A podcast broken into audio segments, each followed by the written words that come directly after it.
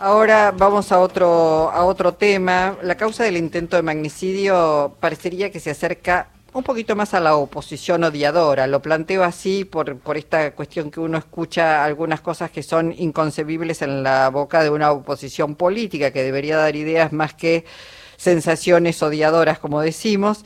Ahora se sabe que no fue un millón y medio de pesos ni, ni más de siete, sino 13 millones de pesos que el grupo Caputo le giró a Jonathan Morel y sus socios de Revolución Federal por muebles que ni siquiera hicieron ellos y que hay que ver si esos muebles quiénes los hicieron, etcétera, etcétera. Eh, sí, contrataron además a una carpintería cuyo dueño aprendió el oficio por YouTube, digamos, y que tampoco lo hizo él los muebles. Tal cual. tercerizó. Otro de los detenidos la semana pasada, Leonardo Sosa, tenía en su domicilio 50 mil dólares, así cash, contantes y sonantes. En fin, la Inspección General de Justicia dice que al menos esa sociedad de los Caputo, ¿eh? que fue allanada la semana pasada y donde eh, se, buscó precisamente documentación si, si había encargado esos muebles o no, es como una ficción. Y está en línea Ricardo Nissen, inspector general de justicia, este, el titular de la Inspección General de Justicia. ¿Cómo le va, doctor Nissen? Jorge Bien, gracias, Luisa. Eh, buenas tardes, Julio. No, Jorge, Jorge Alperín y Luisa. A Jorge, sí. Ay, Julio es mi primo, pero cualquier cosa lo llamo. Si usted bueno, bueno, discúlpeme, entendí mal antes. Pero le mando un saludo. ¿eh? Bueno, bueno. Bueno, cuéntenos, este, Nissen, ¿es una sociedad floja de papeles este fideicomiso de los Caputos? Mira, hay sociedades que están flojas de papeles por desidia de, de los socios o de los administradores que prefieren dedicarse al negocio antes que a cumplir con las obligaciones legales con organismos como el IQJ. Esto me parece que es una sociedad hecha en el 2004 eh, sin ningún tipo de, vocación de transparencia, ¿no es cierto? Son dos hermanos Caputo, no sé si eran más, deben ser más grandes que Luis, que el que fue ministro de Macri en su momento, eh, y es una sociedad totalmente anómala, se constituyó en el 2004, eh, estamos en el 2022, nunca aumentó el capital, tiene un capital de, de, 12 mil pesos, eh, que es eh, escasísimo, es una sociedad infracapitalizada, ¿no es cierto? O sea que no, no tiene con qué responder teóricamente frente a los terceros. El patrimonio tampoco se conoce porque los terceros conocen el patrimonio de las sociedades presentando sus estados contables a la, la presentando a la sociedad sus estados contables en la inspección y no hay oportunidad porque nunca presentó ninguno. Y después es todo cáscara, Luisa, todo cáscara. Hay reuniones de directorio que no se celebran, en donde dice que se reunieron a los fines de cumplir con el artículo 267 de la Ley de Sociedades, y el artículo 267 de la Ley de Sociedades dice que se tienen que reunir una vez cada tres meses. O sea, todo, todo cáscara, directores que no, que piden por favor que no lo remuneren, accionistas que no cobran dividendos, ganancias que pasan a una, una cuenta reserva que sí que nunca se distribuye.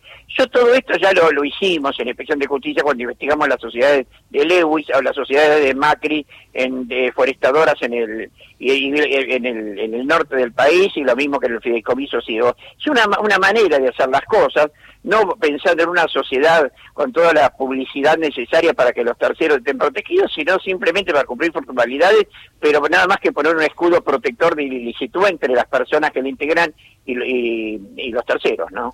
Dicen, eh, ¿puede ser que sea entonces un típico caso de esas sociedades fantasmas para lavar dinero? Yo no sé si es para lavar dinero el único motivo por el cual las sociedades se hacen así. Yo creo que el principal motivo por las cuales la gente eh, constituye sociedades y no trabaja a cara descubierta es porque quiere evitar cualquier acción de los terceros personal contra ellos en su patrimonio. Y este me parece que es el caso.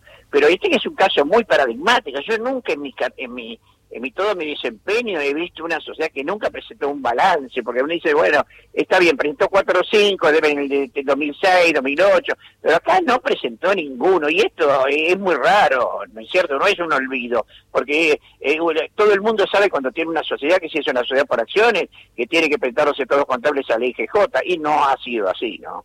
Y de casualidad dieron con una carpintería en Boulogne de propiedad de neonazis Mire, esto es otro tema que yo quiero decir. Normalmente todas las sociedades tiene que transcribir todos sus negocios, o, los, más o menos los que salen del, negocio, del, movimiento común, en las actas de directorio. Acá en Fideicomiso, este Santa Clara al Sur y el otro a Espacio Anhelo, no hay un solo acto de directorio que se refiere a la Constitución, ni al contrato. Normalmente se transcribe el contrato para que los directores este, tomen conocimiento, pero acá ni eso, nadie sabe quién es el fiduciante, nadie sabe, el fiduciario sí que es esta sociedad, eh, Construcciones Caputo, pero nadie sabe quién es el beneficiario final, nadie sabe quién es el fideicomisario, nadie sabe cuáles son los bienes fideicomisados, hay un total eh, opacidad Así que no se sabe nada. De todos modos, de todos modos, nosotros no hemos tenido, eh, no hemos finalizado la investigación porque tiene 10 días esta sociedad para presentar sus libros contables que dijeron el otro día cuando fuimos que no estaban en condiciones de mostrarlos.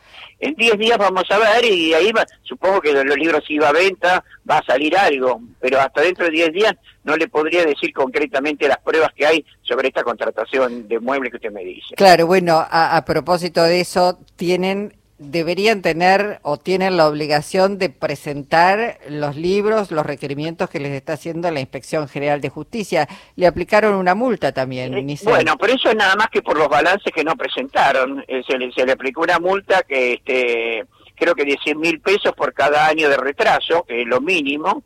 Este, y ahí se hicieron los 1.800.000 pesos eh, de, concepto de multa. Es muy grave no presentar los estados contables a la Inspección de Justicia.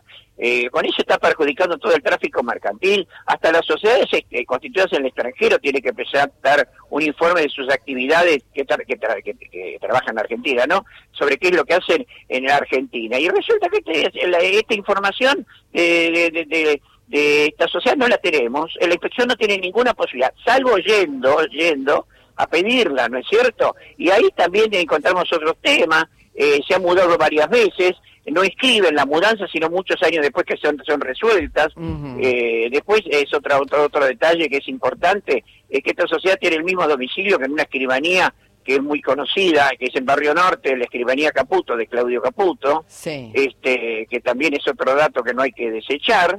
Este, y, bueno, nada, eh, una opacidad, es una sociedad constituida para la opacidad, con una sociedad para que nadie se entere qué es lo que hace y dificultar cualquier investigación como nos pasa ahora. Bueno, Nissen, lo abandonamos porque está hablando el presidente de la Nación y vamos a tomar entonces la, palabra presidencial. Gracias por su participación. gracias a ¿eh? ustedes. ¿eh? Un abrazo.